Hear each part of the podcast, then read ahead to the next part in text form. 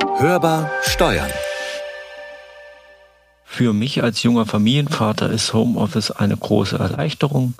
Der Tagesablauf lässt sich deutlich flexibler gestalten und vor allem die Pendelstrecken entfallen, weswegen ich sehr viel mehr Lebenszeit und auch Zeit mit meinen Kindern zur Verfügung habe.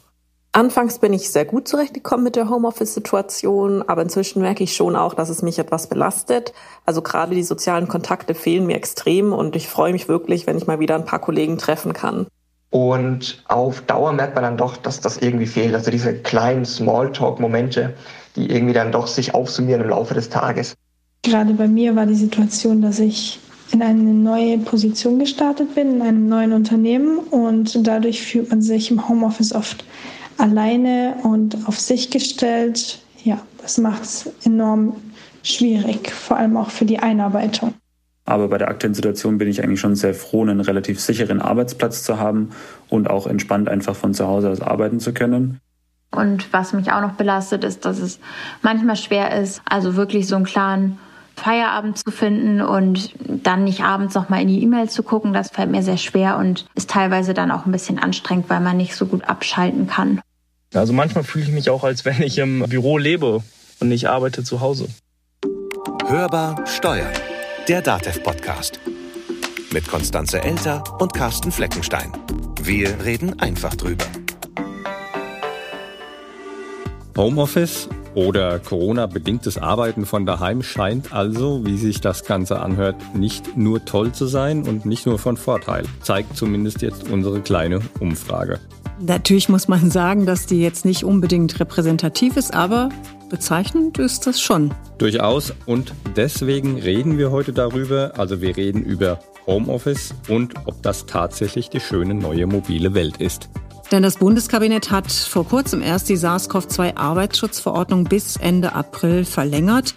Und da ist eben unter anderem festgelegt, zwar keine Homeoffice-Pflicht, aber Unternehmen müssen ihren Beschäftigten zumindest anbieten, ihre Arbeit zu Hause zu erledigen, wenn keine zwingenden betrieblichen Gründe dagegen sprechen. Da kann ich mir dann vorstellen, dass sich die Unternehmen gleich wieder bevormundet fühlen, obwohl ja dadurch gar kein Gesetzesanspruch auf Homeoffice entsteht. Das müssen wir erstmal festhalten.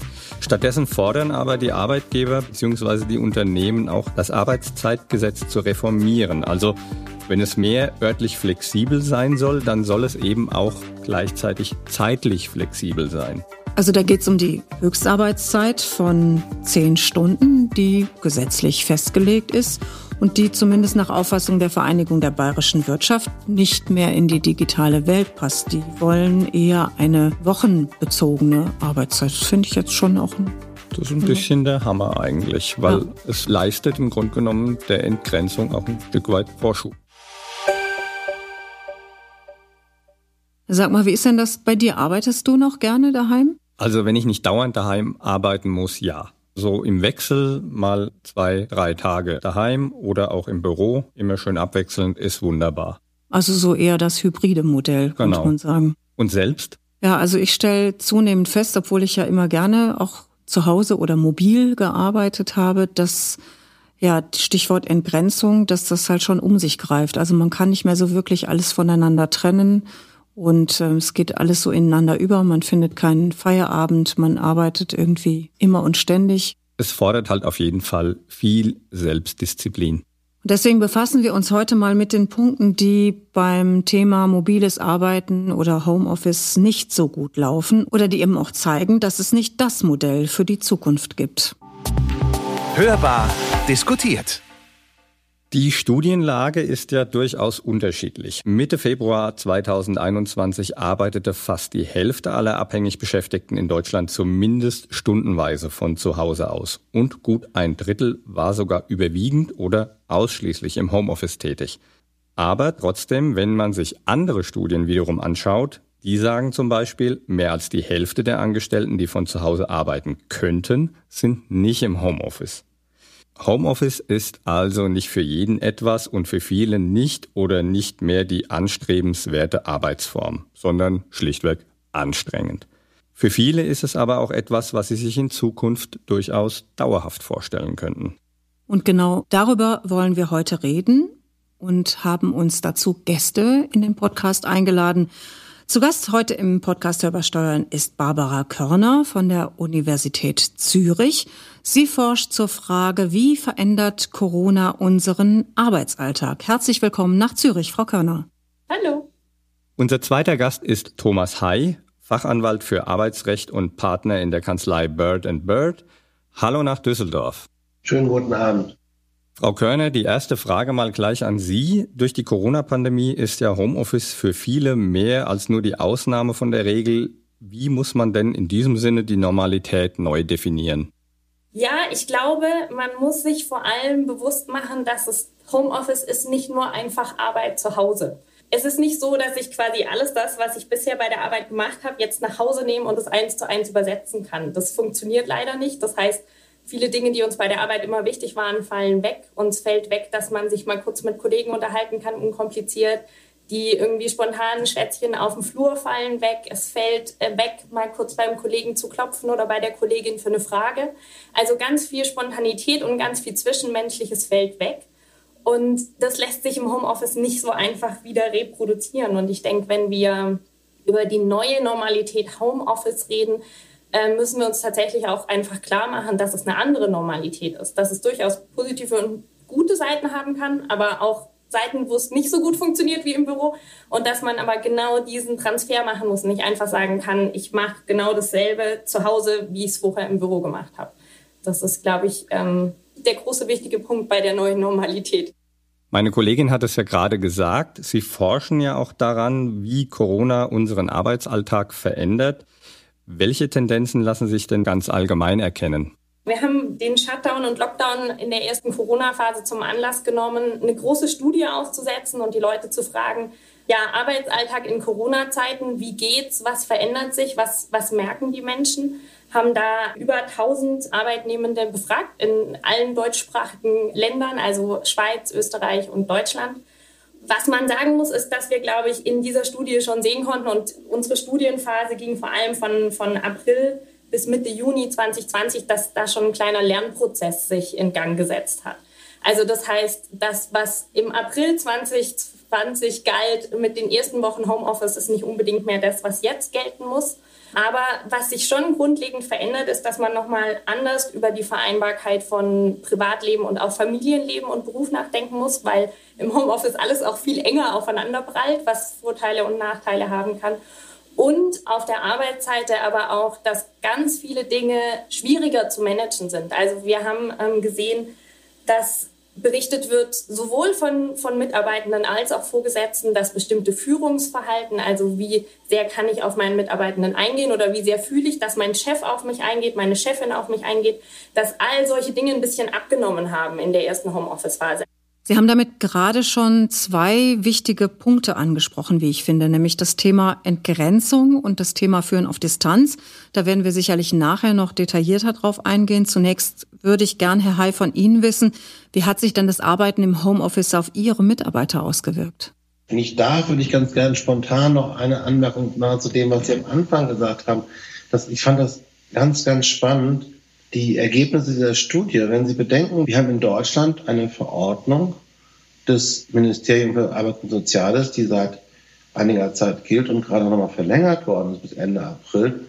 Da steht drin, es sollte jeder zu Hause arbeiten, der kann. Ja, wenn man dann hört, dass so wenige Leute zu Hause arbeiten, die aber könnten, dann ist das erschreckend, finde ich.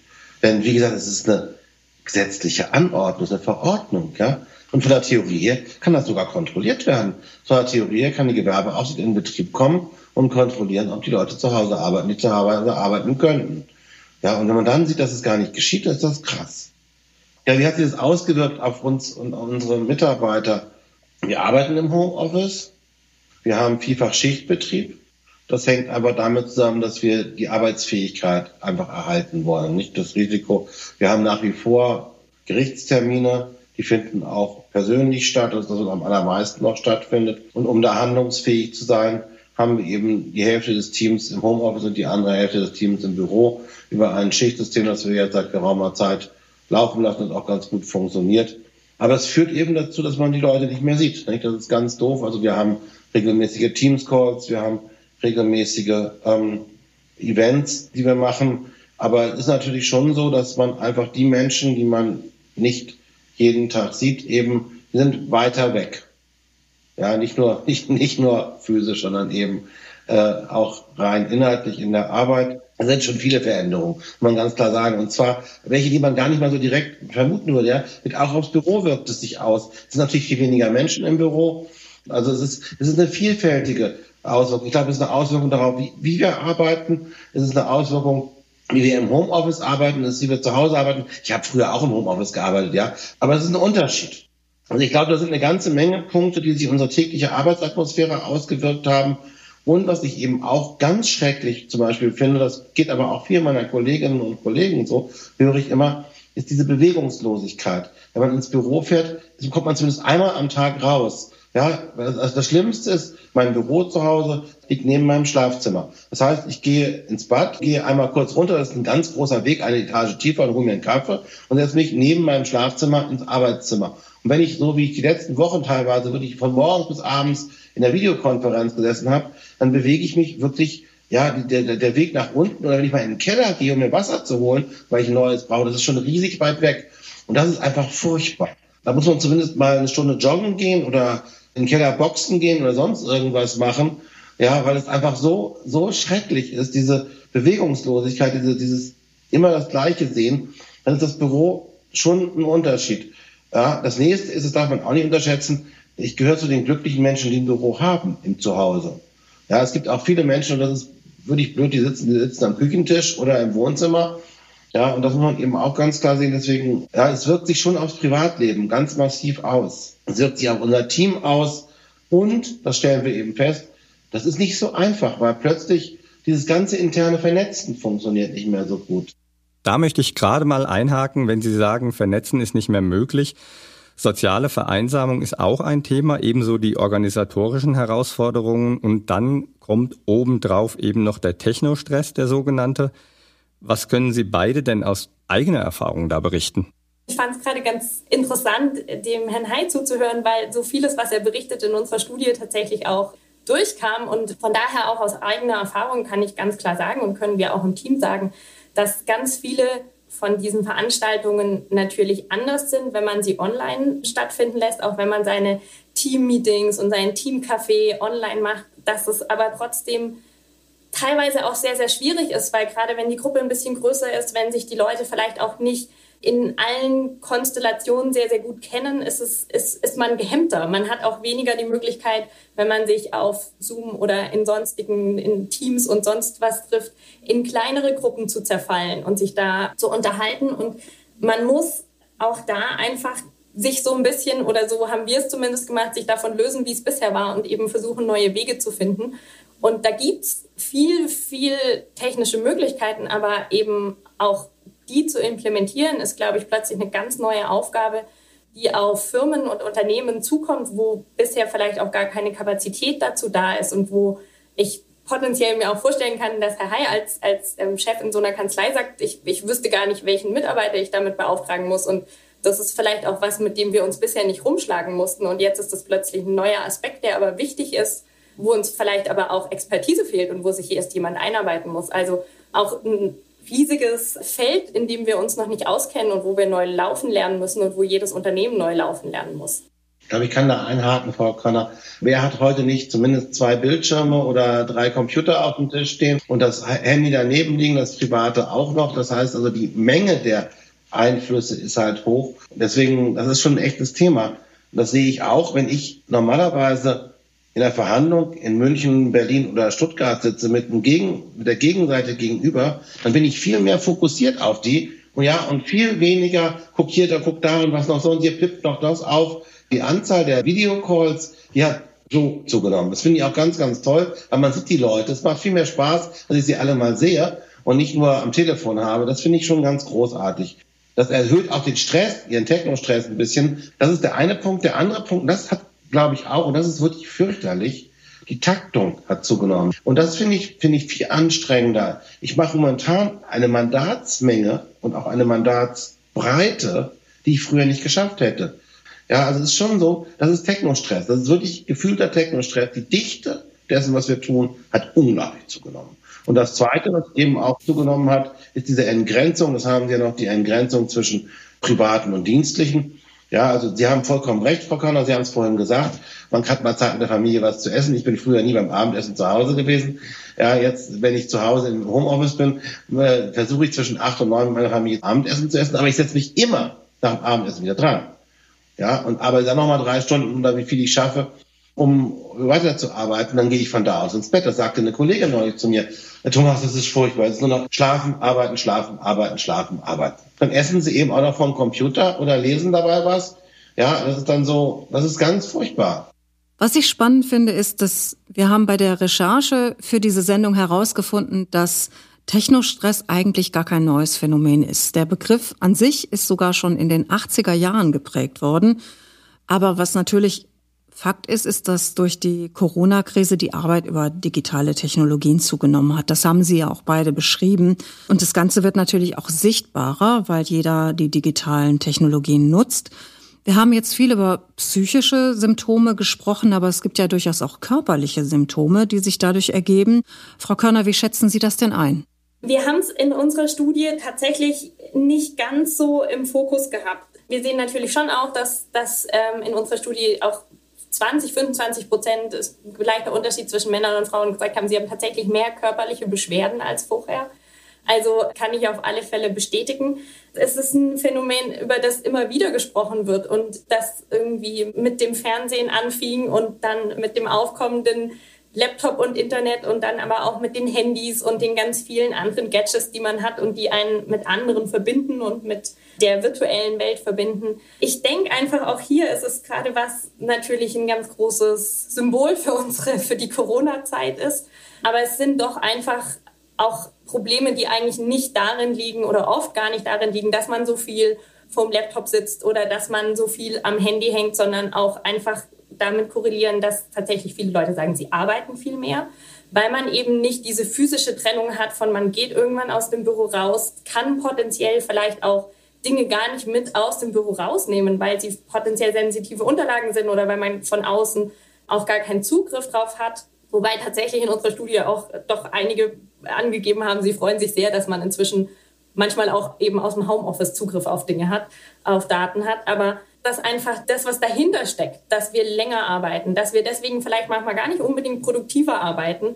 Das zeigt unsere Studie teilweise auch, dass die Leute sagen, ich sitze zwar länger dran und ich setze mich auch nach dem Abendessen nochmal dran, aber ich bin mir nicht sicher, ob ich produktiver bin in Bezug auf meine Ziele, wenn ich es mir genau überlege, weil wir einfach auch nur ein gewisses Pensum an Arbeit pro Tag arbeiten, bevor der Körper und der Kopf Ruhe brauchen und Entspannung brauchen.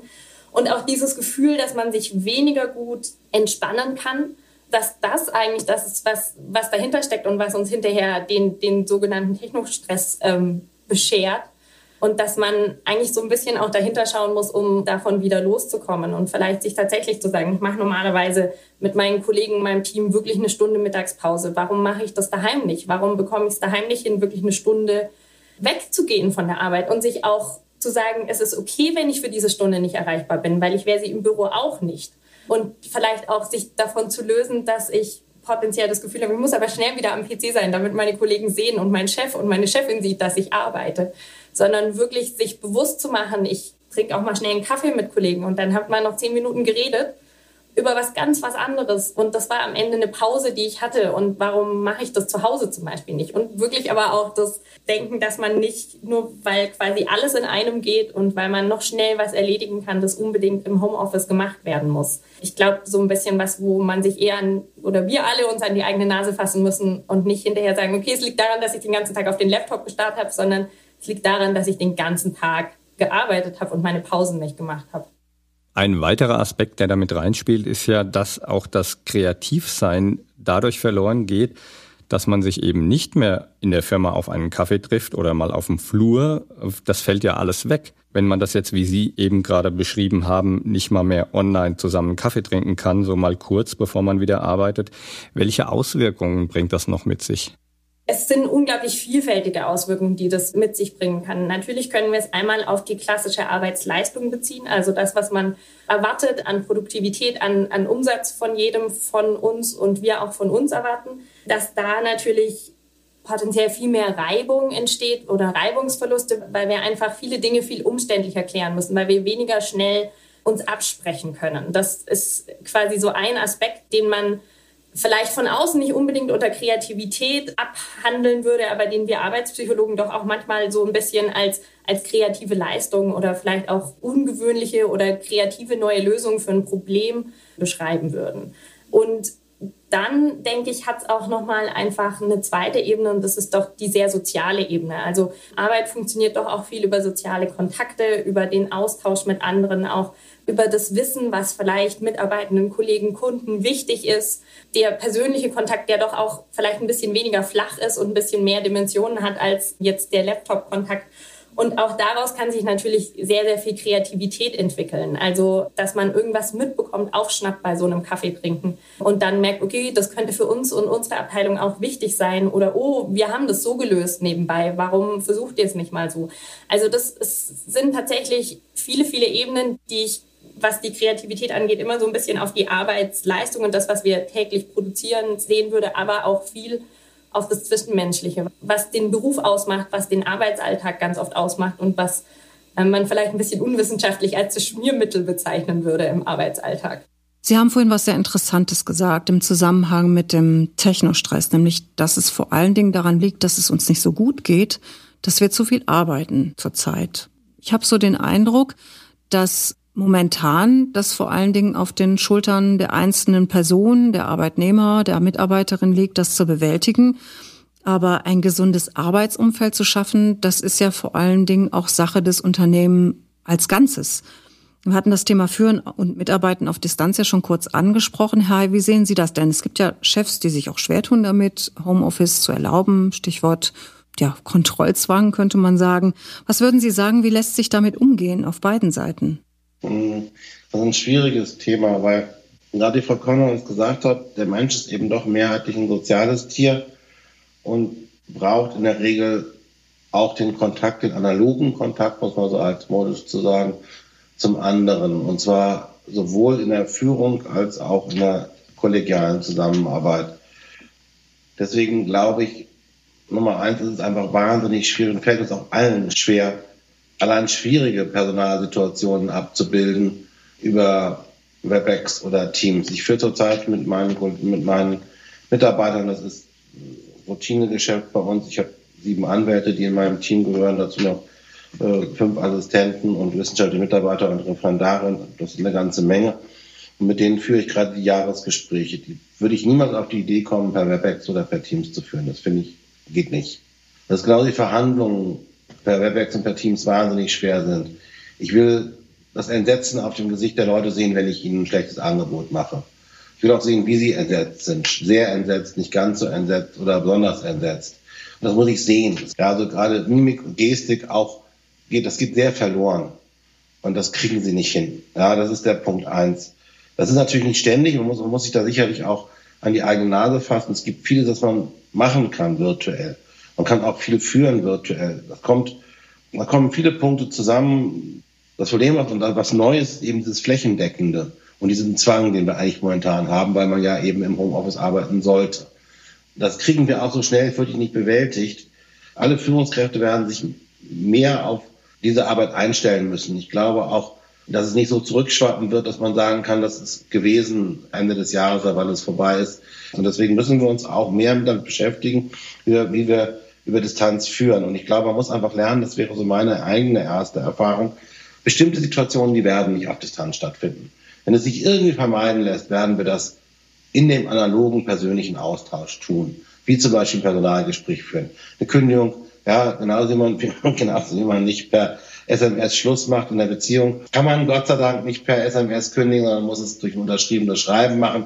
Und wenn man ein bisschen Anstand hat, dann macht man auch ein entsprechendes Gespräch mit dem Mitarbeiter und zwar persönlich und erklärt sie. Und sonst fahre ich da auch eben hin. Und wenn es 500 Kilometer weit weg ist und sage ihm, es tut mir leid, wir werden auf deine Mitarbeit verzichten müssen. Ja, das ist auch, glaube ich, das sollte auch so bleiben. Was anderes ist es, und das ist ein anderer Punkt, ob ich Arbeitsanweisungen per WebEx oder per Teams geben kann, ob ich Teams-Calls machen kann.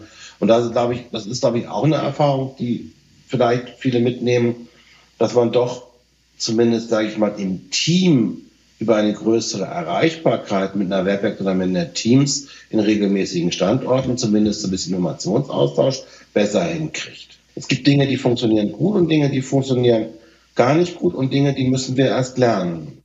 Jetzt haben wir das gerade betrachtet aus Führungskräftesicht, aber auch bei Arbeitnehmerinnen und Arbeitnehmern ist da die Meinung einfach geteilt. Also die einen fühlen sich vielleicht schlichtweg überwacht, während die anderen sich komplett vernachlässigt fühlen. Wo ist da der Mittelweg? Ich glaube, man muss schon als Führungskraft darauf achten, dass man jedem, den Stilleren wie den, der, der mehr fordernd ist, einen entsprechenden Anteil einräumt. Und ich glaube, das ist so ein Punkt, der ist natürlich so, wenn man die Leute sieht, gibt man ihnen durch die Nähe einfach das Gefühl von, von mehr Zeit. Wenn man sie nur virtuell sieht, dann haben sie überhaupt nicht das Gefühl von so viel Zeit. Und natürlich ist es auch schwieriger, zu jemandem durchzudringen. Wenn sie jetzt hier im Büro sind, kommen sie vorbei, legen mir einen Zettel hin und sagen, äh, Thomas, was meinst du jetzt damit? Und dann schreibe ich kurz ja oder nein. Im Worst Case kreuze ich an. Genauso, glaube ich, müssen sich auch an anderen Stellen noch erst so Verhaltensweisen entwickeln. Ja, wir sind da reingeflogen vom Jahr. Und ehrlich gesagt, dass man von da aus zur Reflexion über das, was man tut, kommt, das ist noch ein ganz weiter Weg. Das Stichwort Reflexion, das scheint mir in der Tat ein wichtiger Punkt. Also Reflexion darüber, was man da zurzeit so tut und wie man es tut. Das fehlt uns zurzeit einfach. Frau Körner, ist das etwas, was Sie auch in Ihren Untersuchungen herausgefunden haben? Der subjektive Eindruck von uns allen, die an der Studie beteiligt waren, war das schon auch ein bisschen da kam doch sehr oft, weil wir auch ein freies Textfeld immer dabei hatten, diese Rückmeldung, dass einfach dieser, dieser Moment, wo sie kurz mal diese Studie ausfüllen, die wöchentlichen Fragebogen gingen unter zehn Minuten im Endeffekt, dass der unglaublich wertvoll war, um mal kurz drüber nachzudenken, was mache ich eigentlich die ganze Woche in meinem Homeoffice? Wie verhalte ich mich da? Ist das, ist das sinnvoll, was ich da mache? Ist das auch sinnvoll, wie wir als Team arbeiten? Und wir haben ja sowohl Mitarbeitende, also Personen ohne Führungsverantwortung, ähm, Arbeitnehmende gehabt und Arbeitnehmende mit Führungsverantwortung. Wir haben gleichermaßen einfach diese Rückmeldungen immer, immer wieder bekommen und auch über die ganze Studienzeit. Von daher glaube ich tatsächlich, dass quasi das, das Reflektieren, was wir da erlebt haben im letzten Jahr mit, mit dieser großen Veränderung, die natürlich auch in großen Teilen die Arbeitswelt betrifft, dass das noch fehlt und dass dass eben dann auch so dieses Umsetzen oder Verändern von ganz, ganz konkreten Fragen, also wenn Herr Heid zum Beispiel davon erzählt, dass er einfach den ganzen Tag für seine Mitarbeitenden nicht erreichbar ist, weil er in diesen Konferenzen sitzt, dafür dann eine, eine adäquate Lösung zu finden, die dann auch funktioniert, wenn man eben nicht einen Zettel reinlegen kann, dass dafür keine Zeit ist und dass das jetzt aber auch Probleme sind, die so langsam vielleicht immer mehr stören und wo man immer mehr sich ärgert, weil man auch ja, so langsam ein bisschen die, die Kapazität verliert, das immer aufzufangen. Also von daher würde ich, würde ich das definitiv unterschreiben. Vielleicht auch, weil uns zu Hause die Rückzugsmöglichkeit fehlt. Das hatten wir ja vorhin auch schon kurz angesprochen, Stichwort Entgrenzung. Wenn ich in der Firma bin, bin ich ja in einem Arbeitsumfeld und kann mich dort natürlich auch zurückziehen bis zu einem bestimmten Maße. Zu Hause geht das nicht. Also da arbeite ich im schlechtesten Fall am Küchentisch oder im besten Fall in einem wie auch immer gearteten Büro. Aber es ist ja trotzdem mein Zuhause, meine Wohnung. Spielt das auch eine Rolle? Wir haben da mehr Ergebnisse dazu, dass oft diese zunehmende Entgrenzung zwischen Familie, Privatleben und Arbeit eine große Rolle spielt. Ich würde sagen, gerade was bei diesem Reflektieren auch wichtig ist und was eben auch fehlt und was uns eigentlich auch eher wieder zurückbringt zum all diese kleinen Austausche fehlen. Ich kann zum Beispiel Sonst gehe ich nach einem Meeting, das physisch stattfindet, mit meinen Kollegen wieder zurück in mein Büro.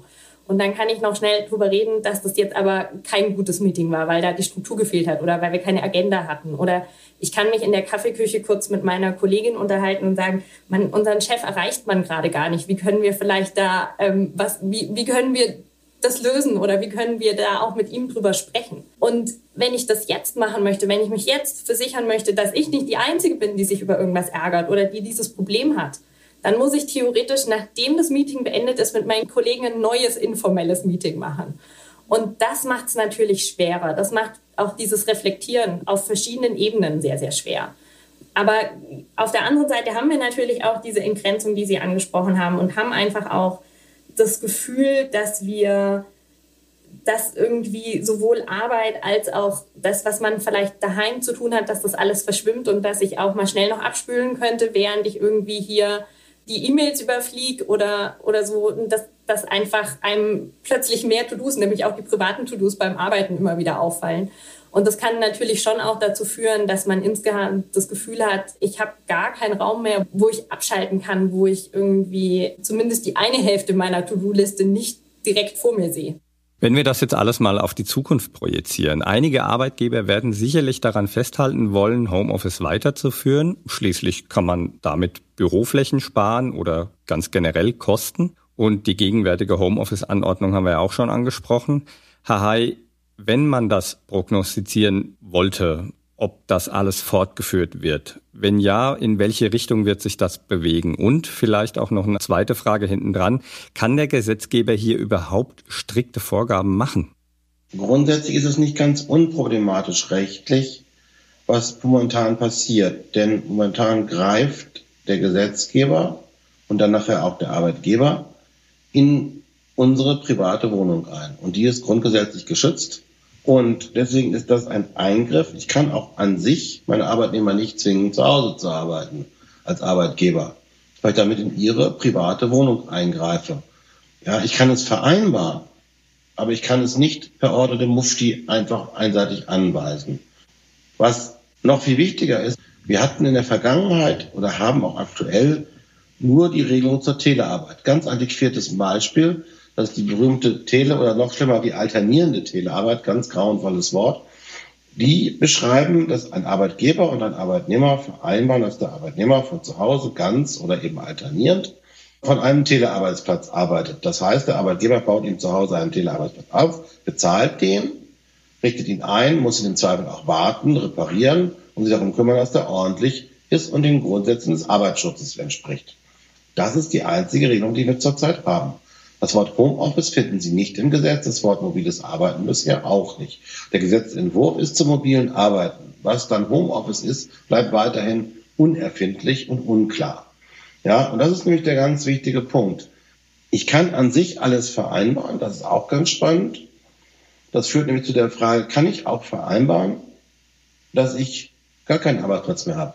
Geht das? Kann ich wirklich komplett dem Arbeitnehmer alles wegnehmen oder muss ich ihm einen Arbeitsplatz zur Verfügung stellen und sagen, zumindest Shared Desk, ähm, hast du einen den Arbeitsschutzgrundsätzen entsprechenden Arbeitsplatz bei mir im Büro. Du musst nicht kommen, du kannst auch woanders arbeiten, aber du kannst auch kommen. Hier ist immer ein Stuhl und ein Schreibtisch und ein ordentlicher Computer, an dem du arbeiten kannst und ein Telefon. Das wären ja so ganz provozierende Fragen für die Zukunft. Die Erfahrung, ehrlich gesagt, und die ist nicht neu, ich beschäftige mich mit dem Thema seit zehn Jahren ungefähr, die Erfahrung, die wir vor Corona schon gemacht haben, ist, dass Homeoffice für die meisten Menschen nicht dauerhaft interessant ist, sondern es ist ein Thema, das ist je nach persönlicher Lebenslage und persönlicher Situation mal mehr und mal weniger interessant. Es ist interessant, mobil zu arbeiten, aber die meisten Menschen wollen ganz gerne ins Büro kommen. Frau Körner, wollen Sie da direkt dran anschließen? Gerade in Bezug auf dieses Jahr, wir sehen, dass, dass in der Corona-Zeit die Einsamkeit, die gefühlte gestiegen ist, dass die Teilnehmenden das angegeben haben, vor Corona deutlich weniger einsam, auch im Arbeitskontext gewesen zu sein. Also ein großer Punkt auf alle Fälle. Ich würde als Arbeitspsychologin sagen, für die Zukunft, dass das reine Homeoffice oder das reine von zu Hause arbeiten ist wahrscheinlich nicht die Lösung, wo es hingehen wird, sondern es wird wahrscheinlich tatsächlich mehr auf wir sind flexibler, als wir es vielleicht bisher waren, gehen. Wir können im Gespräch mit unserem Arbeitgeber mehr aushandeln, was möglich ist. Was wir tatsächlich auch bei dieser Frage, was denn vielleicht Vorteile sind, die sich aus dieser Corona-Erfahrung und dieser plötzlichen Fokussierung aufs Homeoffice ergeben haben und die wir vielleicht auch weiter behalten möchten nach der Corona-Zeit. Was da tatsächlich eine der häufig genanntesten Antworten war, war die Wahlfreiheit bezüglich des Arbeitsorts. Und ich denke, dass genau dieses, ich kann mit meinem Arbeitgeber zusammen wählen, wann, wie, wo. Also vielleicht auch gar nicht nur dieses, es gibt Lebensphasen, wo ich lieber zu Hause arbeite, Lebensphasen, wo ich lieber im Büro arbeite, sondern vielleicht auch montags arbeite ich lieber zu Hause und den Rest der Woche bin ich lieber im Büro. Also diese Spielarten, glaube ich, die würde ich aus arbeitspsychologischer Sicht sehen und wirklich einfach diese Wahlfreiheit, dass dass wenn wir was aus dieser, aus dieser Krise gelernt haben in Bezug auf die Arbeit, dass wir vielleicht ein bisschen flexibler denken müssen und uns ab und an auch mehr, mehr verschiedene Varianten in Bezug auf den Arbeitsort freilassen ähm, können. Auch eben nicht nur, dass ich arbeite zu Hause versus ich arbeite im Büro, sondern ich bin digital unterwegs. Wo, wo bin ich denn, wenn ich arbeite? Kann ja tatsächlich auch noch andere Orte beinhalten, als jetzt nur zu Hause und im Büro. Ich glaube, sich bei viel mehr Leuten viel mehr Sachen abschauen und sich überlegen, was ist möglich, was haben wir jetzt vielleicht auch gelernt, dass möglich ist und wann können wir es sinnvoll einsetzen und wann macht es aber vielleicht auch keinen Sinn. Das ist so, glaube ich, aus der arbeitspsychologischen Sicht, wo aber auch viele Fragen einfach offen sind und viel es ums Austarieren gehen wird, denke ich. Mit diesem Blick in die Zukunft sagen wir herzlichen Dank an Barbara Körner, Arbeitspsychologin an der Universität Zürich und an Thomas Hay, Fachanwalt für Arbeitsrecht und Partner der Kanzlei Bird Bird in Düsseldorf. Dankeschön. Vielen Dank. Schönen Abend. Ob man nun die Zeit oder den Arbeitsort selbst bestimmen kann, also ob da am Ende Wahlfreiheit herrscht, das ist ja natürlich auch ein Stück weit abhängig von den persönlichen Lebensumständen. Also es ist toll, wenn es so weit käme, dass man so ein Konzept hätte, dass man es abhängig machen könnte. Fände ich super. Also Unternehmen müssten eigentlich frühzeitig Voraussetzungen dafür schaffen, dass eine digitale Zusammenarbeit nicht krank macht. Ja, und eben diese Entgrenzung, die man zum Teil jetzt feststellen kann und dieses, dass die Arbeit eben tatsächlich überall hineinlappt, dass man das eben auch überdenkt und mit in mögliche hybride Konzepte mit ja, mit einbezieht. Und dann hätten wir vielleicht tatsächlich auch was gelernt aus der Corona-Krise. So ist es.